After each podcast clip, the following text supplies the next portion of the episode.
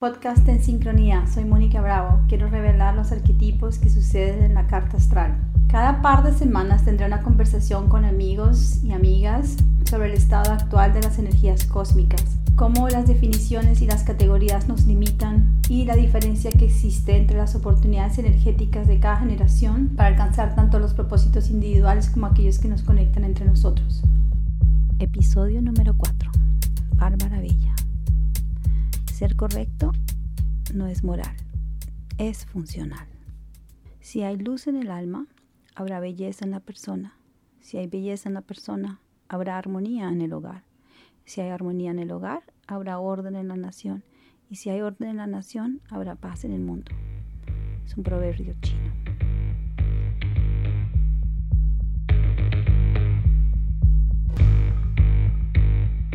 Hola Bárbara, ¿cómo estás?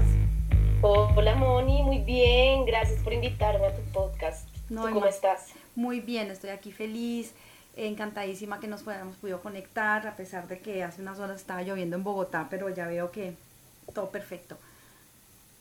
Total, igual es que acá tú sabes que la lluvia cuando es tan dura que no se puede oír, pasa rápido, entonces no va a volver a llover, eso es lo importante. Qué bueno, pues nada, chévere que les contemos a todos cómo nos conocimos, porque tenemos una historia bastante, bastante linda. Ay, sí, ay, pues fue muy lindo porque en el 2015 tuviste comisionada a representar al Vaticano para la Bienal de Venecia.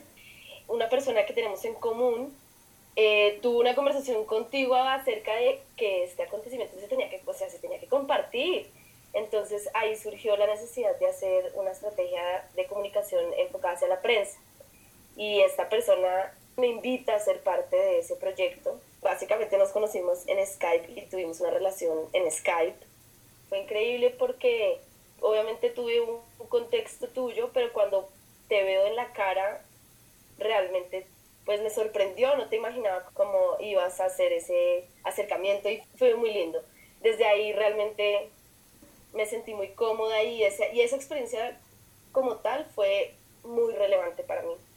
Claro, claro. Sí, yo me acuerdo en ese momento eh, me han llamado el Vaticano para, para representar a, a, la Bienal y yo estaba un poco ambigua con la idea de la representación porque pues como ya sabes yo no tengo como una conexión muy directa con lo que es la institución de la Iglesia Católica por todo lo que representa. No soy una persona que está siempre muy regida eh, a las normativas de, de, lo que hace todo el mundo había una parte muy curiosa de que, qué pasaría si yo acepto y represento al Vaticano con el tema que me dieron, porque me dieron un tema muy, muy específico, y cómo hago para coger ese tema y transformarlo de la mejor manera donde yo pueda hablar de lo que a mí me interesa en el aspecto espiritual, más no religioso, y cómo puedo transformarlo y hacer una experiencia que sea absolutamente increíble para la Bienal.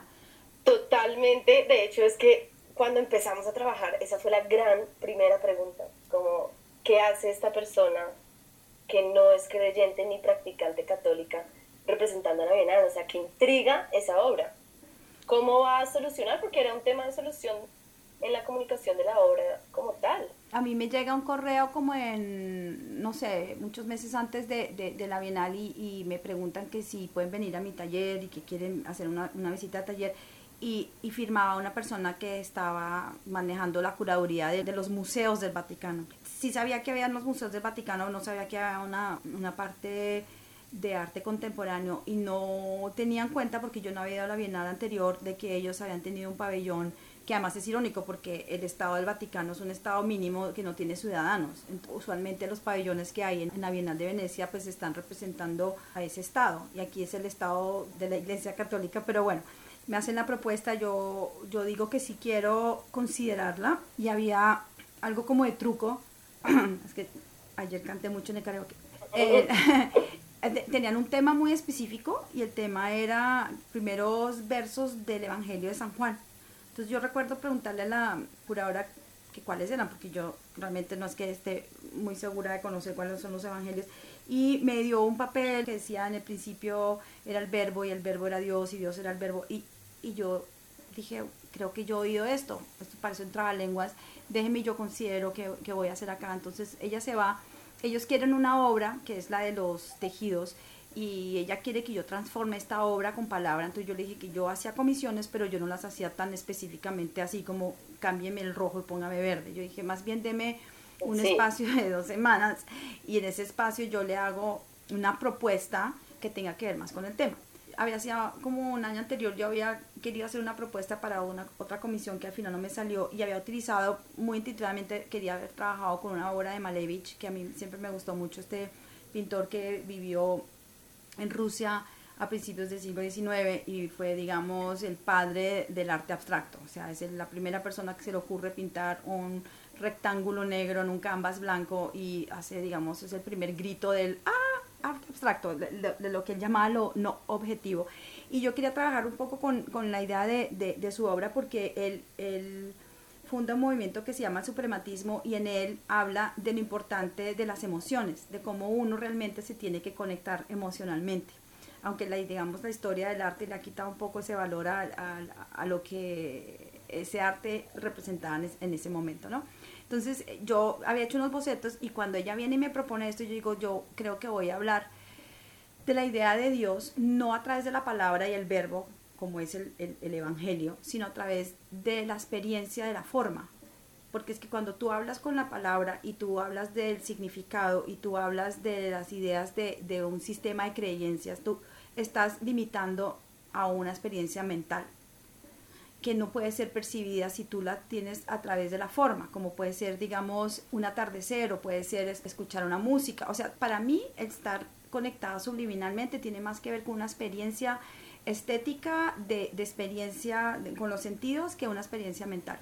Porque ya lo otro es algo, es un dogma que te enseñan. Ese fue, era lo principal y, y esa pregunta que nos hicimos al principio fue el todo del proyecto, porque era lo que teníamos que comunicar tenemos que cuidar.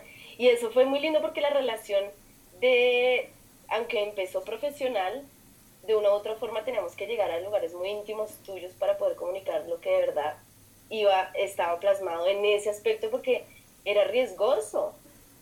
Sí, sobre todo era, arriesgado, era arriesgado. Era riesgoso. Teníamos que protegerlo. Claro, y para mí era, había un riesgo que yo, uno, me hice un riesgo grande aceptar, porque si tuve mucha crítica, sobre todo de, de mis compañeros artistas que me decían que no entendían porque yo había dicho que sí. Y a mí siempre me gustan los retos más raros, o sea, siempre los, eh, entre más raro y el que nadie quiere hacer, ese me lo pido yo. Siempre me gusta como empujar, ¿no? Empujar hasta el final. Para mí era un reto eh, lindo porque quería trabajar con un tema, aunque yo no quería trabajar con el lado religioso, pero sí quería tratar el lado místico que tiene la conexión con la divinidad, porque ese es mi tema de todos los días. O sea, mi tema es cómo va a trascender, cómo va a transformar, cómo va a estar siempre creando unas experiencias místicas día a día en cada momento, porque yo sí creo en la totalidad del ser, no solamente anímicamente, sino también eh, mortalmente a través de la materia y cómo lo experienciamos a través de, las, de los sentidos. Por eso el tema mío en mi obra en general es la percepción, cómo se perciben las cosas. Es momento de comunicación contigo a priori para que tú puedas, digamos, revelar y, y, y condensar. Eso que tú tenías que, digamos, revelar y condensar en un comunicado de prensa para mí era muy importante porque tú eras la voz de la forma que yo le iba a dar a la obra. Eh, teníamos que tener una conexión y por eso hablamos varias veces por Skype y, yo estaba muy en, encima y al tanto de, cómo se podía simplificar toda esta idea tan compleja, porque es muy compleja, en tres párrafos que además la gente común y corriente pudiera entender, un tema tan, tan complejo. Después de Venecia volví a Nueva York. Por medio de mensajes me di cuenta que tú estabas aquí o que ibas a venir y ¿te acuerdas? Total, eso fue, creo que de hecho ahí empezó algo muy bonito porque fue coincidencial que yo me fui a Nueva York, quería una experiencia de arte y en el, era en el marco de Freeze. Y me fui, me fui sola y coincidió perfecto cuando tú volvías de la obra en la que pues habíamos trabajado. Y, de, y pues nos conocimos, nos fuimos a tomar un café sí. con un amigo en común y fue una magia, fue simplemente una conexión innata.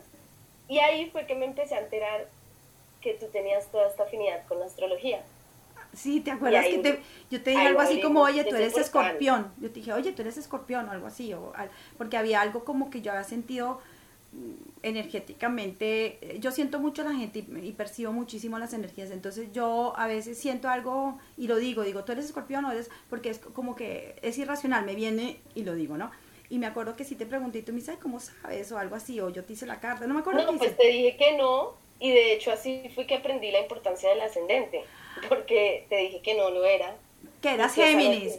Y que era Géminis. Y yo te hice... Y esa noche tú llegaste y me mandaste un artículo y me hiciste con mi fecha y me dijiste, si eres escorpión. Exacto. Exacto, y que tenías muchos planetas en la casa 8, que es lo mismo que ser escorpión. Entonces sí, yo, porque yo sentí esa energía, la sentí en la solidez de, de cómo tú te encaminaste en el trabajo, cómo presentaste eh, la propuesta de lo, de lo que te habíamos pedido. Eh, yo vi ahí pues muchos elementos. Entonces yo dije, esto, esto no lo puede hacer una persona si fuera Géminis solamente. No es porque los Géminis no, no concreten, sino que se distraen más, van, son pajaritos que van de un, de un árbol al otro. Entonces eso fue interesante. Y, y me acuerdo que sí, que te pregunté qué estabas haciendo acá. ¿Te acuerdas? Y tú me dijiste que, que venías a hacer una experiencia de arte. Realmente yo sí soy menor y yo estaba viviendo todo muy nuevo y yo me fui a vivir la experiencia de arte sin saber nada. Era desde una exploración y una curiosidad sola y tú después me mandaste un mensaje. Ese día nos fuimos a comer y pasamos delicioso las dos. Fue increíble. Y me mandaste después un mensaje diciendo, te quiero ayudar en tu experiencia de arte. Llega pasado mañana a las 8 de la mañana a esta estación de metro. Y así lo hice, no pregunté nada, no dije nada, me fui. Y ese día fue sensacional. Llegó otra persona a encontrarnos y se presentó y dijo, hola, soy la directora de prensa de Christie's venimos a hacer el artículo 24 horas con Mónica, o sea, era como de ensueño. Tan es así que yo dije, bueno, así es Nueva York. Y yo tenía una exposición en, en New Jersey, porque la cura Octavia Saya, y, y nos fuimos hasta allá, en un lugar que se llama Mana, y nos fuimos hasta allá y tú fuiste, estabas conmigo todo el día mientras que esta señora me preguntaba tomando fotos, así de todo, porque ella quería sacar un artículo exactamente, que como eran las 24 horas con Mónica Bravo. Y salió el artículo y salió una foto muy linda nuestra, fue más surreal de lo que hubiera podido yo incluso imaginar. Fuiste como mi estrella en ese viaje.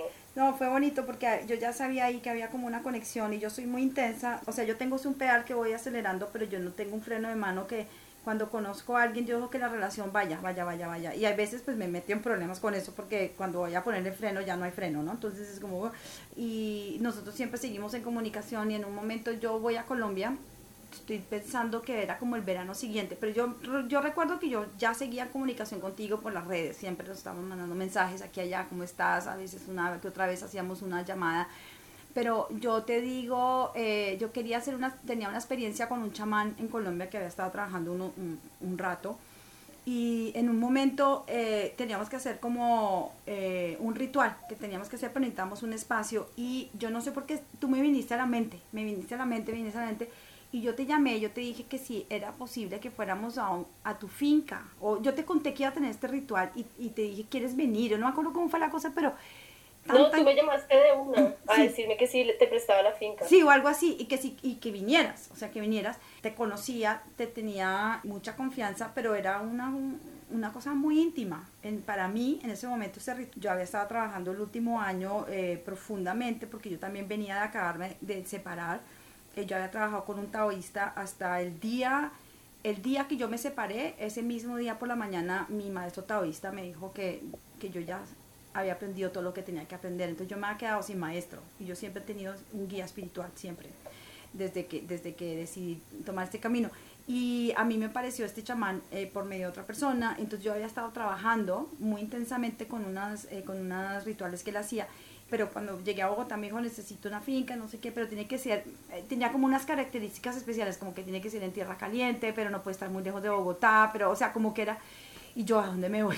Y me acuerdo que dije, voy a llamar a Bárbara. Yo no sé cómo sabía que tenías esa finca y yo no me acuerdo. Fue, mejor dicho, era todo sincronía, porque al final tenía que ser ahí. Y fue algo muy increíble de, de tenerte presente, cerca, en un momento muy importante para mí porque era un ritual muy íntimo, personal, algo que yo estaba trabajando eh, para poder llegar a donde estoy ahora, digamos, eso, digamos que ese, ese fin de semana fue muy importante en la transición de, de dónde venía Mónica y dónde está Mónica ahora.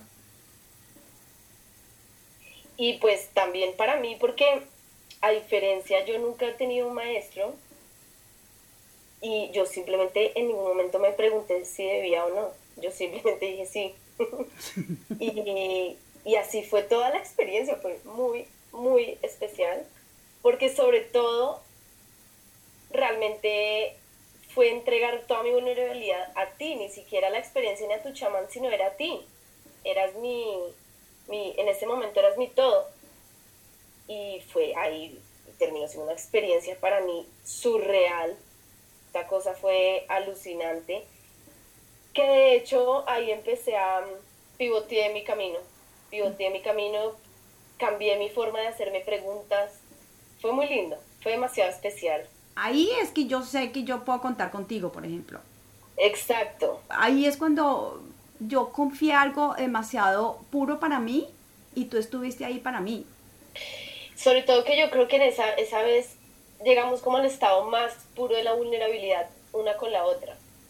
Como... Claro, no, porque yo me estaba mostrando como soy, mira, yo tengo este lado místico, creo en, en, en extraterrestres, creo en la Virgen, creo en todo, y tuvimos una experiencia mística, y ya habíamos establecido como una, una conexión fuerte, porque yo ya sabía que tú eras escorpión, y yo sé que con los escorpiones yo puedo ir hasta el fondo, o sea, es como que no se me van a ir en la mitad de la conversación.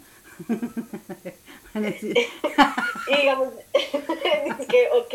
Que es que ya vengo, no, no, no, usted viene conmigo hasta el final. Entonces, eso fue, yo creo que yo intuía que en tu parte escorpión era alguien con la que yo puedo contar. Eso es lo que quiero decir, porque tú sabes que los escorpiones les da miedo a todo el mundo, ¿no?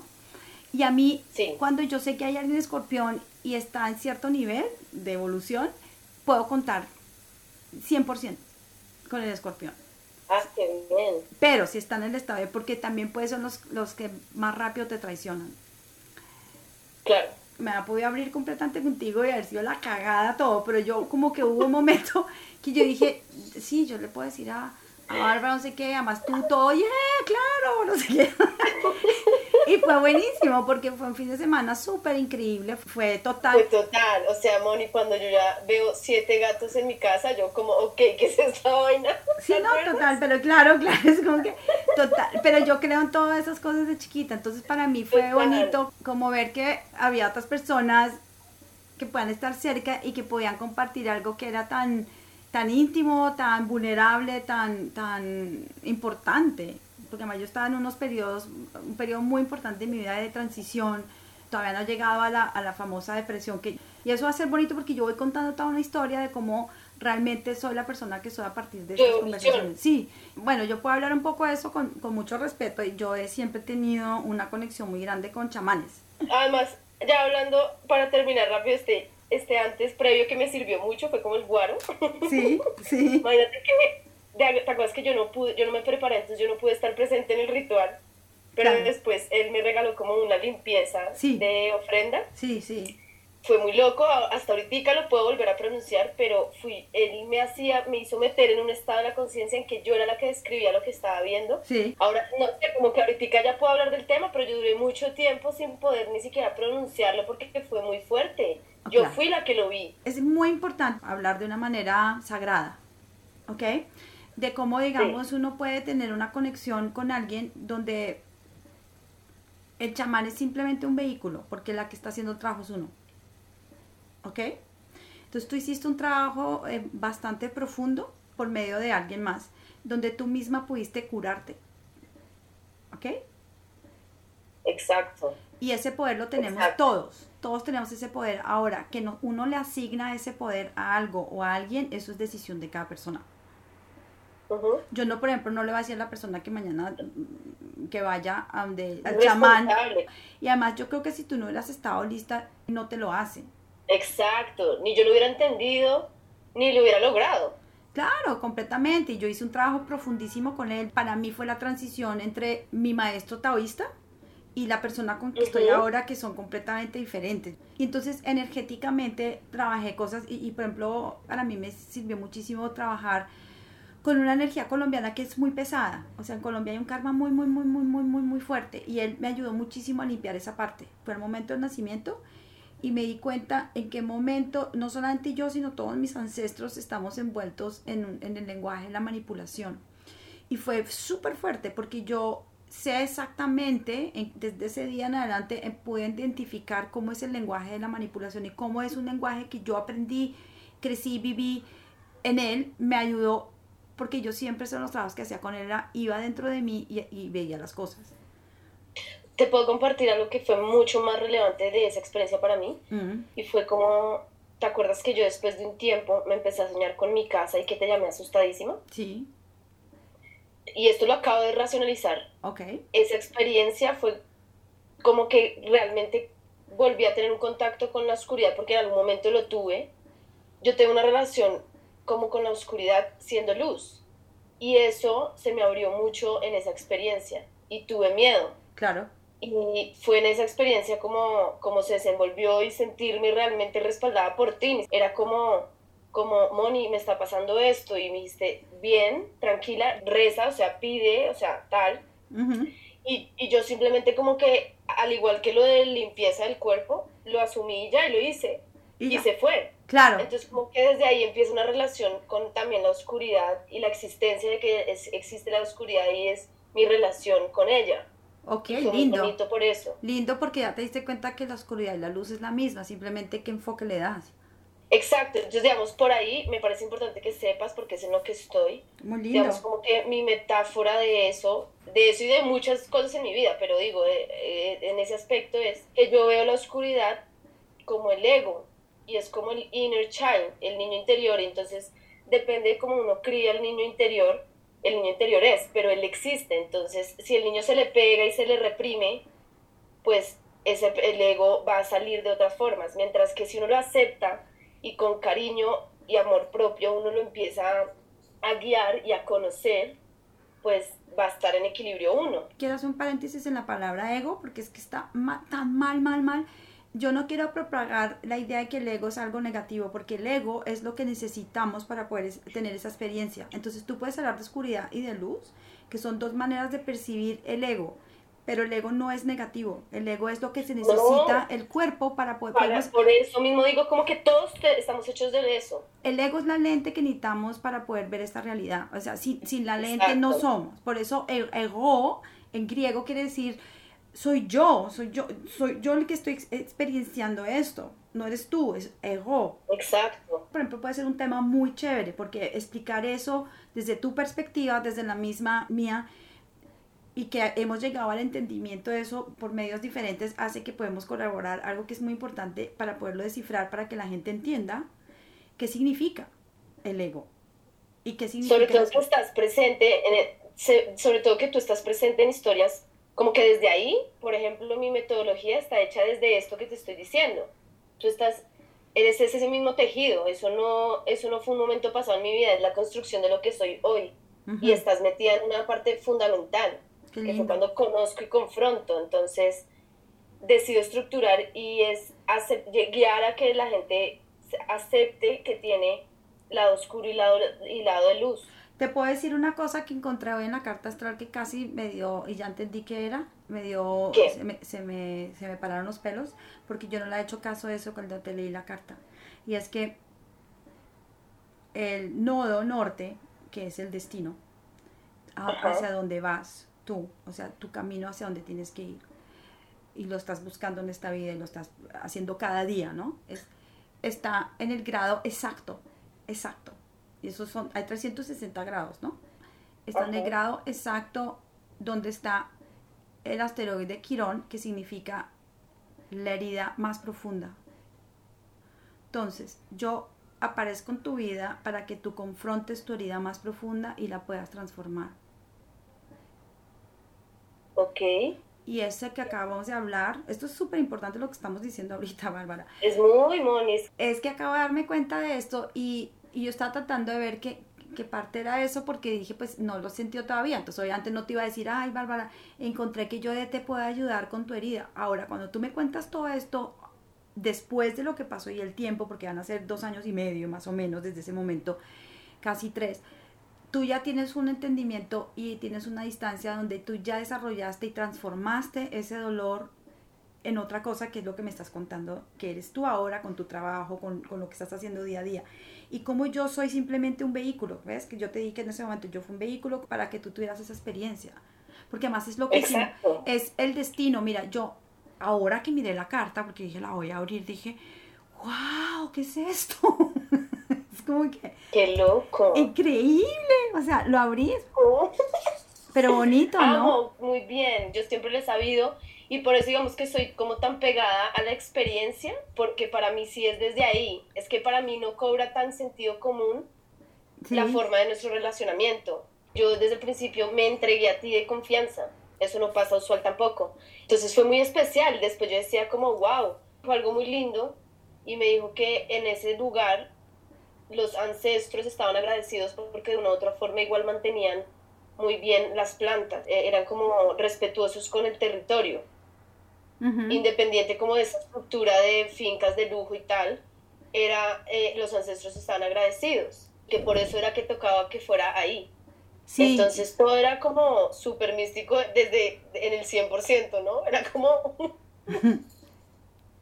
qué increíble, qué increíble. Y soy todavía mirando la carta ahora, es como, wow. O sea, porque yo siempre, las cartas para mí, puedo hablar de esto un poquito, ya lo he hablado en el otro podcast, pero digamos, cuando hablemos de lo, de, lo del chamán y yo siempre estoy buscando unos puntos de, de sincronías o de, o de sinastrías o de, o de donde haya un mensaje, un mensaje en la experiencia porque si el mensaje está ahí, entonces yo puedo seguir.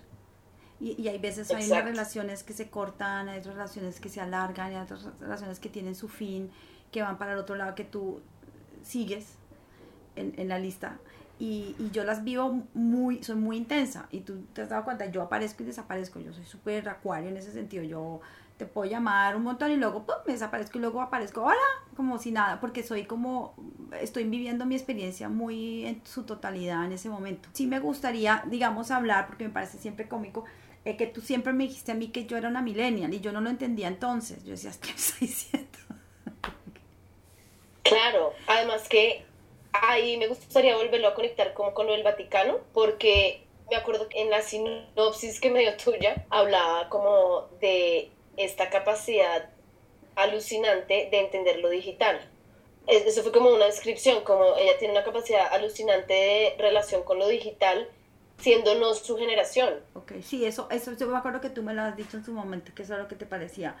¿Qué significa para mí un millennial y qué significa para ti que eres millennial y, qué, y, en qué puntos, digamos, se podemos trabajar y, y, hacer esta cosa que yo hablo, la sinergia, ¿no? Sí, digamos, ¿sabes a mí qué me pasa? Me parece que pasa en nuestra relación que las dos estamos como en un estado de conciencia o pues en un estado de nuestro proceso individual en el que ninguna de las dos nos tomamos personal las cosas, ¿sí? Como que más la sentimos la relación. Entonces también hemos podido pasar muchas circunstancias, conversaciones, momentos, situaciones y no pasa nada porque sé que no es personal, ¿sí? Como que no.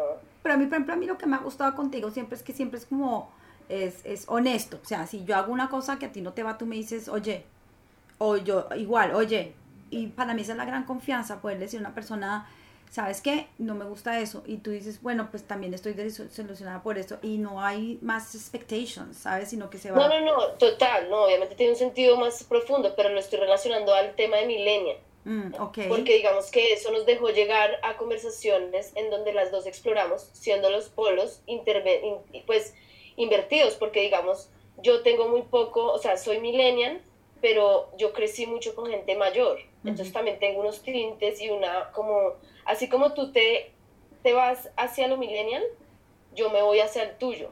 Por ejemplo, tú en tu obra, tú eres súper millennial en muchas formas de racionalizar y de hacer la vida. Que eso es lo que es interesante en ti. Y yo soy contraria, como que sí soy millennial, sí nací en la era de los millennials, pero tuve una experiencia más desde la generación tuya, como cuando crecí. Entonces manejo códigos y eso nos permitió llegar a conversaciones de intercambio que nos dejábamos explorar. porque había esa precisa confianza, ¿no? ¿Puedes hacer como una definición más específica que sería mi generación? La verdad, yo nunca me, nunca me he relacionado tanto como con la jerga, no sé cómo se le dice. X sino como súper del sentir. Si tú fueras mi amiga de la generación X, pues quitaría magia. Eres mi amiga y el intercambio hace que pues tu contexto que ser X me da una información, o sea, me da experiencias, me da conocimiento, me da amor, sí, como que esa relación para mí, por ejemplo, sí se volvió un tema chévere. Empezó como una, un fastidio que no entendía bien. Entonces, cuando algo me fastidia, en lugar de estar jodiéndolo, pues voy y lo investigo. Yo me acuerdo el día que te dije eso. Pero creo que en ese momento tuvo más impacto en ti que lo que de verdad para mí tenía el hecho de que considerara que yo era millennial, tú también en un aspecto, sí, como que... No, claro, porque en, en, ese momento yo me voy, o sea, tú me pones en una situación donde yo empiezo a verme que yo también puedo ser millennial y, pero yo ya los estaba observando, entonces ya entendí, ah, claro, ella está diciendo, por lo que me acaban de decir, la cosa digital, no sé qué. Y yo empecé a encontrarle más valor al ser millennial en otras cosas. Dije, wow, claro, esta gente está aquí rompiendo esquemas. Eh, Exacto, es que yo ahí fui tu vehículo, digamos, para llegar ahí. Entonces es lindo, porque ahí es el tejido. Lo importante en eso fue que tú eres la primera persona que me dice que yo que yo puedo ser... Exacto, y tener un impacto en ti. Y exacto, como que yo puedo ser mira, entonces yo dije, hmm, ok, que sí, para mí es importante entender y decir, porque me está diciendo esto, qué quiere decir esto. Yo ya había estado tomando unas notas desde hace rato, porque te digo, o sea, desde el 2013 con, con 12, de hecho, con, he tenido por lo menos 10 asistentes, todos nacieron más o menos en el rango de, de tu fecha de nacimiento, del 87 para arriba y era como tratar, rascándome la cabeza, tratar de entender, entender qué es esta vaina porque no entiendo y luego darme cuenta que eso mismo que todo el mundo estaba diciendo que no era, es lo mismo que yo tengo. Entonces ya empecé, y tú me dices, no, es que tú eres más milenio. yo, claro, por eso es que nadie me entiende, porque yo soy más. Entonces, en, en, ese sentido, claro, tú, fuiste el dedo que me dijiste, mira, está allá arriba. Y yo dije, ah, claro, está ahí porque yo no lo había relacionado conmigo, yo lo estaba mirando desde el punto de vista de afuera, yo no me estaba incluyendo, porque cómo me iba a incluir, no tenía ni idea. ¿Sí? Exacto. Eh, a eso es lo que voy, que a mí me pasa lo mismo un poquitín de ti, porque en los millennials a mí no me entienden del todo. Entonces, a mí la gente de mi generación me ve en un, como en un in-between y así se desprende toda mi vida siempre. Te considero como muy madura para unas cosas, me parece que tienes como una profundidad que con tantos aspectos plutónicos, tu carta tiene 1, 2, 3, 4, 5 planetas en, en la casa 8, además eres ascendente eh, escorpión con Plutón en escorpión en la casa 1, o sea, eres súper escorpiónica, lo que pasa es que la curiosidad que tiene el Géminis, de querer investigar, es una, una investigación muy profunda, o sea, tú eres curiosa y esa curiosidad te ha llevado a buscar, a buscar, a buscar, a, seguir, a estar husmeando aquí, viendo allá, y no te hace, digamos, tan millennial en un sentido, ¿sabes por qué? Porque si tú no tuvieras todas esas cosas en el escorpión, tú serías, tú serías como un pajarito volando de, una, de un árbol al otro. Tú eres un pájaro que no estás volando, tú tienes la curiosidad grandísima, pero tú tienes la profundidad, tú, dices, yo me voy a quedar acá un rato investigando, elaborando esto y sacándole muchos niveles y niveles, porque te gusta como ir ahí, adentro, adentro. Entonces sí tienes esa parte curiosa, pero tienes una profundidad que muchas personas de tu generación no la tienen, porque ellos lo que quieren hacer es como, ¿sabes? Pasar, pasar, pasar, no, no hay continuidad, tú lo tienes completamente que eso es lo que me relaciona mucho contigo porque tú me abrías al no ser, o sea, eres millennial, me generaste curiosidad por eso, porque me podían, me entendías, pero al mismo tiempo también me llevabas a, e, a un lugar donde también tenía que explorar. Yo aceptaba, porque yo para ese momento estaba en una onda en mi vida que era aceptar la diferencia para complementar. Entendía perfecto la diferencia que teníamos tú y yo y lo que nos podíamos aportar desde la diferencia. Claro, es como un complemento, es, cuando tú usas como un engranaje. Y entonces, Exacto. Entonces hay una rueda que sirve para una cosa y la otra. Tienen que engranar, encajar y moverse.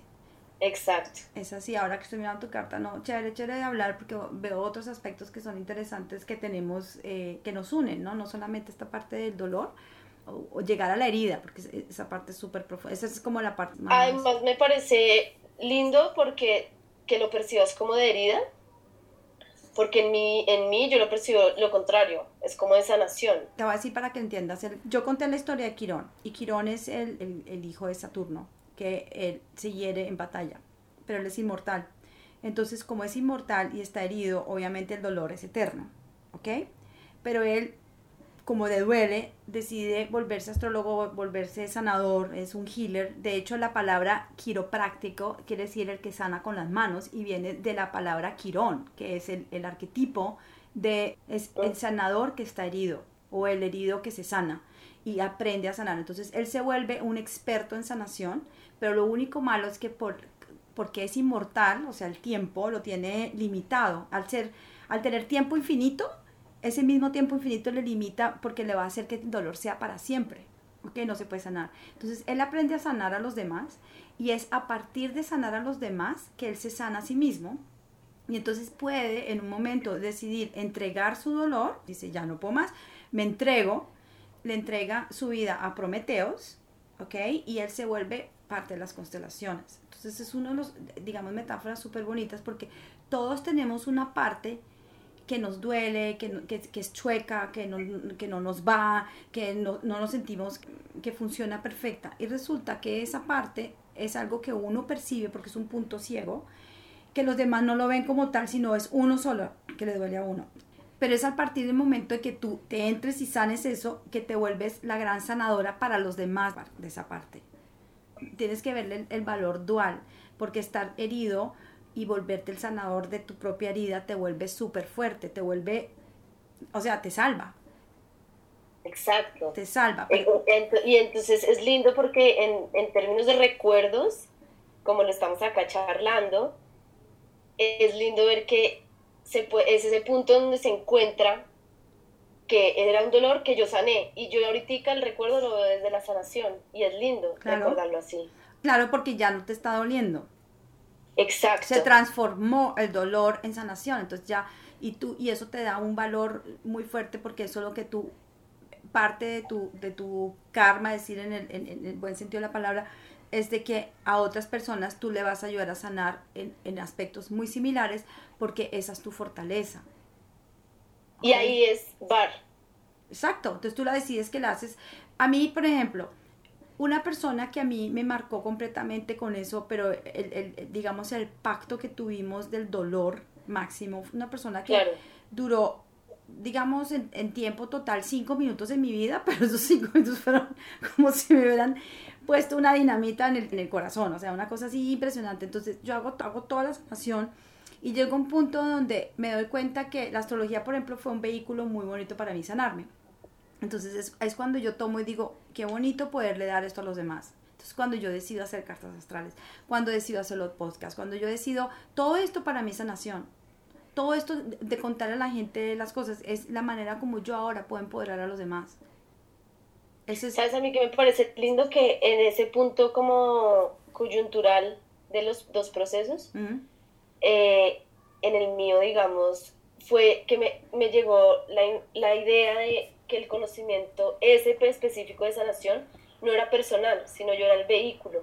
Entonces em, emprendí en, ese, en esa curiosidad y en esa exploración como un camino para encontrarme a mí, no siendo la del servicio en un vehículo, sino yo, y poder diferenciar uno del otro, porque, porque es cierto que uno, uno se sana sanando, es muy lindo, empieza a, tener, a tener unas relaciones muy lindas, pero al mismo tiempo, por decirlo así, estoy encarnada y también soy una persona que tiene unas características y, discernir el conocimiento de lo que yo vine a reencarnar esta vida me ha servido mucho para controlar y como entender eh, eh, mi rol, mi rol y poderlo materializar. Y eso fue como mi conversación conmigo misma en el momento en que tenía que hacer algo al respecto para poder o convivir con el dolor o, transformarlo o hacer algo.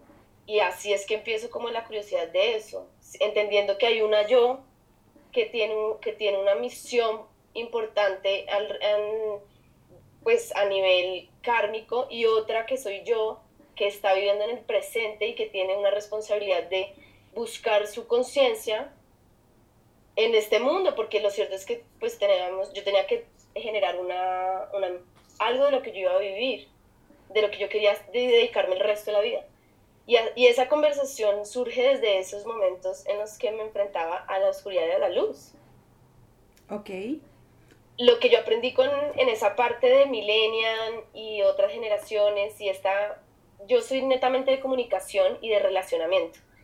Entonces, así era que yo lo estaba, esa era mi óptica en lo que lo estaba viendo. Y, me ayudaste a generar un lenguaje, porque yo necesitaba comunicarme.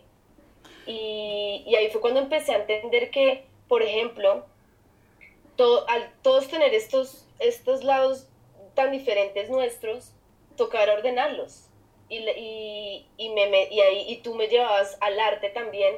Entonces era como que juntas, cuando compart pues toda la relación hemos compartido una conversación entre las dos que ha sido tan chistosa y tan infinita, que lo que iba yo haciendo era entendiendo el sistema entre la creatividad, los procesos, el ser, eh, las generaciones, las misiones, y pude visualizar a un nivel más macro. Me ayudaste mucho a eso.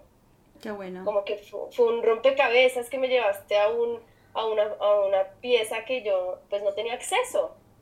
Y, y, por medio de los sentidos, es que si uno siente a la otra persona, puede llegar a, a vivir mundos que no es el de uno, no quiere decir que uno tiene que cambiar, sino complementarse. Eso ha sido como la conclusión en nuestra relación y que además lo vivo todos los días porque me decidí dedicarme a eso. Entonces estás presente como en, mi en, el presente, en el futuro, aunque estoy muy parada en mi presente, y sigues apareciendo de maneras mágicas, porque son precisamente estas conversaciones que, con las que uno va bailando su propia conciencia, su propio destino, y de organizar.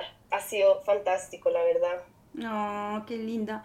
No, me encanta, me encanta porque siempre he visto como una gran madurez en tu, en tu ser, o sea, ya más allá de millennial o no, si naciste en los años 90, a los 80 o, en 1700, es, es, más como el tipo de madurez que puede tener un alma y, un compromiso que tiene para poder tener como una conciencia y no solamente una conciencia personal, sino una conciencia que lo relaciona con el resto de la comunidad y del mundo, porque yo creo, no sé, ¿tú qué opinas?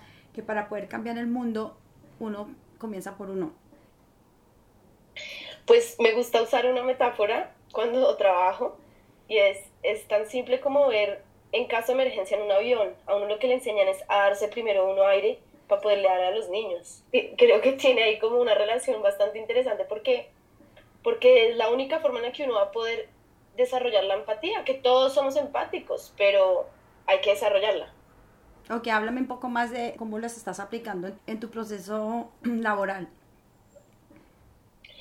Pues, digamos como que la tesis se radica en seis capítulos, que es la teoría de sistemas complejos, como el macro, después la revolución tecnológica como contexto, luego ya la creatividad como recurso natural que todos tenemos, porque todos, todos hacemos parte de un todo, después la economía creativa, y, y, eso arroja la sensibilidad, ver la sensibilidad como, como el activo mayor de esa economía creativa, y al hablar de sensibilidad me cobra sentido la empatía, porque la empatía es la única, es, el, es un recurso natural primero, que todos tenemos por desarrollar y que radica en poder, hay diferentes formas, se puede sentir, sentir lo mismo que una persona, pensar lo que la otra persona piensa, sin necesidad de tener por qué alterar la de uno, simplemente como una forma de observación para generar mecanismos de la relación, ¿no? Entonces, eh, eso es como términos súper técnicos. Cuando tú dices, esa es una tesis, ¿es una tesis tuya o eso es una tesis, eh, todo lo que nos has dicho ahora? Eh, es, una, tesis mía. Ok. De la que, con la que yo estoy hablando de la metodología de, de VAR, porque es, trabajas en la creatividad. Y pues digamos que por temas eh, netamente pues de, de trabajo, eh, está enfocado en una economía creativa, pero en realidad tienes un tema, una lógica más de sistemas. Por eso empiezo con el, la teoría de sistemas complejos, que es una teoría pues que es universal y, y es simplemente ver la sinergia que hay entre elementos diferentes como la vía para crear, desarrollarse. Entonces, ahí la diferencia sí cobra un sentido y por eso los roles cobran un sentido.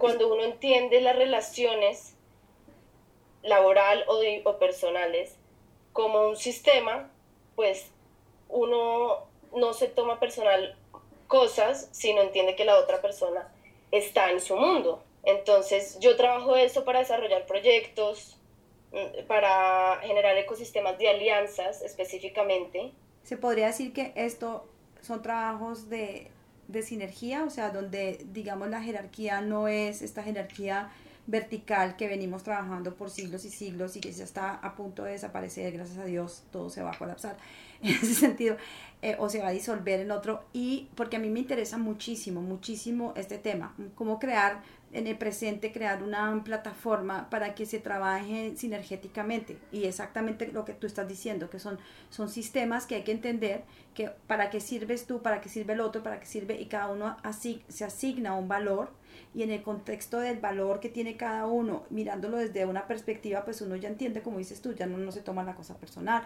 o uno sabe para qué sirve eso lo otro y se trabaja es mucho más eficaz y en ese sentido se vuelve sostenible Exactamente, me encanta que lo hayas tocado desde ese lugar porque de hecho como, el, como la frase con la que más me represento es que ser correcto no es moral, es funcional. Wow, me gusta. Y, y eso aplica pues más que todo en las relaciones. Entonces, digamos en la revolución tecnológica que nos abrió, nos abrió un portal porque fue con la radio, fue la primera vez como que se popularizó la existencia de una frecuencia que no estamos percibiendo. Y ahí cambió como un poco la, la noción de verdad, ¿cierto? Y después llega Internet y entonces transformó totalmente el comportamiento y el orden de la especie. Son jerarquías que no funcionan de la misma manera. Exacto, simplemente la noción de relacionamiento es diferente. Entonces, cuando estamos hablando de una jerarquía vertical, me gusta no hablarla como una jerarquía que no es, o sea, que está mal, porque no, cumplió su función hasta su momento. Completamente. Ahorita estamos en la horizontal y es en la que cada uno asume un rol dentro del sistema, desde la conciencia de, de, cada uno, desde el individuo, porque todos estamos acá por una razón y es toda esa configuración que eh, la trabajo como el, es el ejercicio del ADN eh, es donde uno puede llegar a realmente evidenciar el potencial de una creación. Me parece, uy, es que aquí hay como tema para cinco podcasts, pero voy a tratar de, de unir una cosa que me parece interesante con lo que acabas de decir, o sea, con, con toda esta conversación. Astrológicamente, el planeta Urano, que rige la tecnología, ha estado por los últimos 11 años y va a salir de ahí en un par de meses estaba en Aries y Aries representa el instinto, la acción, el ego, el yo soy, yo soy, yo soy el único, estoy acá, yo soy el individuo, ¿no?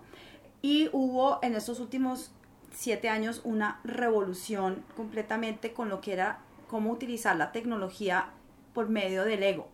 Entonces, las historias, los selfies, yo, eh, mis propias reality show, o sea, y ahorita estamos pasando ya un momento donde eso está tomando como otra curva y va a entrar al signo de Tauro que es todo lo que tiene que ver con la sostenibilidad.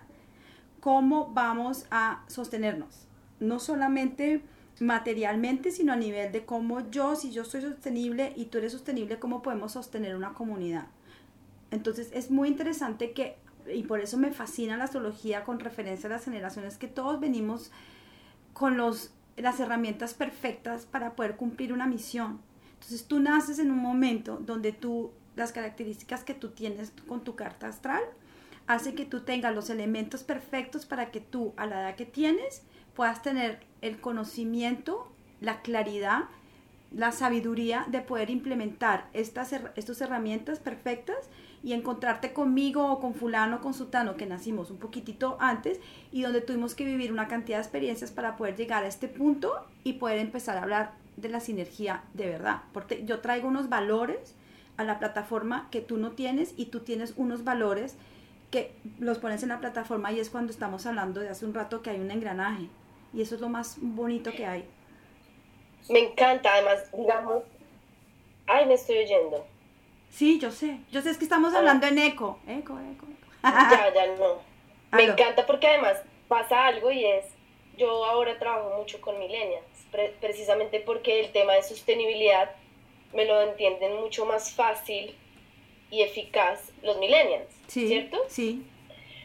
Pero también encuentro que los millennials no, no estamos como preparados para entender todos que aunque nosotros estemos vivenciando la realidad en este momento a nivel sostenible, cambiamos como el sentido moral, no quiere decir que tengamos que ir a imponerlo al otro.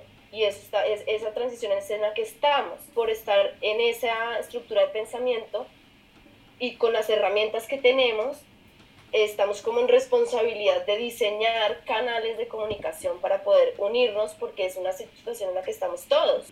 tú puedes comunicarle a tus amigos los millennials que hay pocos, no muchos, de mi generación, que ya no me acuerdo si es la X, la Y, la B, la, no me acuerdo, la, de los más viejitos que nacieron en los 60, hay, que, hay muchos de nosotros que estamos dispuestos a establecer y crear esa plataforma para poder trabajar juntos.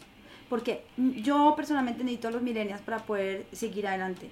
Yo lo entiendo, yo entiendo exactamente lo que ustedes están aportando la información que traen ustedes genéticamente. Y yo traigo otra información genéticamente que ustedes necesitan. No hay nada que hacer. Totalmente, te cuento que de hecho parte de lo que percibo es que son este tipo de relaciones como la tuya y la mía, ¿sí? Lo que hemos construido y tejido en temas de conocimiento, sí. Como esos puntos focales donde realmente se va a poder construir, porque estamos teniendo puentes, ¿cierto? Y somos personas como tú y como yo, los que podemos traducir, y ahí vamos generando el tejido. Es súper bonito, estoy súper emocionada, porque hasta ahora estamos como no es que no nos hemos dado cuenta, sino que ya le estoy viendo el valor absoluto de cómo va a crearse este nuevo paradigma, porque ya lo veo más real. Antes era, estaba un poco en la idea de que necesitábamos una transformación, de que la idea del patriarcado tenía que acabarse, pero no es, no es matar las cosas, es transformarlas. Tú tienes un factor muy importante en tu carta que grita transformación, que es todos esos planetas en la casa 8 y, y ascendente escorpión. Yo también tengo muy fuerte la cosa de transformación. Entonces tú y yo, y además de comunicación, nosotros tú y yo tenemos muchas cosas en común, por eso nos llevamos bien y nos queremos comunicar y estás invitada a este podcast, es por eso, porque yo le doy mucho valor a lo que tú aportas a nivel de comunicación. Entonces es algo que tiene que ver mucho con la transformación, no solamente personal, sino el colectivo. Entonces por eso yo digo, yo estoy en lo mismo, hagamos algo, así sea este podcast para empezar. Me encanta. Sobre todo que, ¿sabes que me encanta? Como que también lo he aprendido mucho en esta relación, que, que la verdad definitivamente no existe, pero lo más cercano a la, verdad es la mayor colección de verdades. Es algo que me, me, empecé a decir desde hace un tiempo para acá. Y eso es muy lindo porque cuando uno lo empieza ya a materializar en su vida real, cotidiana, empieza a entender que es real. Solo hasta que uno lo vive, empieza a poder eh, mostrarlo. Entonces adquiere una responsabilidad. Eso pasó también un poco en el momento en que tú decides hacer un podcast, yo decido hacer mi metodología, es adquirir la responsabilidad de evidenciar para otros que no lo están viendo desde nuestros lugares, poder explicar, materializándolo. Uno se vuelve como un ejemplo de uno mismo, de lo que uno mismo está predicando, por decirlo así. Y ahí llegué, digamos, en el momento en que decidí no tomarme personal el conocimiento, porque no es que sea bárbara, la, es la del conocimiento, no estoy como totalmente entregada a recibir una información y ser vehículo y hacer yo. Hablo igual, pero digo que yo estoy bajando información como si fuera un computador. Yo estoy downloading. A mí me llega la información y yo la transformo. Y, pero sí hay una vivencia porque yo tengo sentimientos, estoy encarnada, hay parte material, hay espíritu, hay, hay emoción, pero entonces yo soy exactamente responsable de esa experiencia y como soy responsable de la experiencia, entonces voy a cuidarla, mayor parte para que lo que se transforme sea algo maravilloso. Esto es mucho conocimiento, si uno no lo aplica a la vida de uno, o sea, el amor propio, va a estar hablando de algo que no, no tiene como mostrar. Radica ahí, radica que a la larga el mayor trabajo es buscar ese balance siempre en uno y aplicarlo en uno para poder hablar de algo. Es totalmente libre de ego al relacionarse con el conocimiento, es de verdad como compartirlo. Y eso es algo que que ha sido muy lindo porque lo aprendió también contigo y porque nos hemos compartido conocimiento mm. para nuestro propio crecimiento y nos alegramos del crecimiento de la otra es, eh, eh, y de eso se trata. Entonces mi gran pregunta fue cómo puedo materializar o llevar eso a un sistema de pensamiento tradicional, no viéndolo desde la negativa de que está mal y erróneo, sino obsoleto. Hay que diseñar la, la actualización. Sí. Y que es lo que estamos. De una. Qué chévere. Ay, te quiero y qué nota, me encanta. Qué placer. Pero...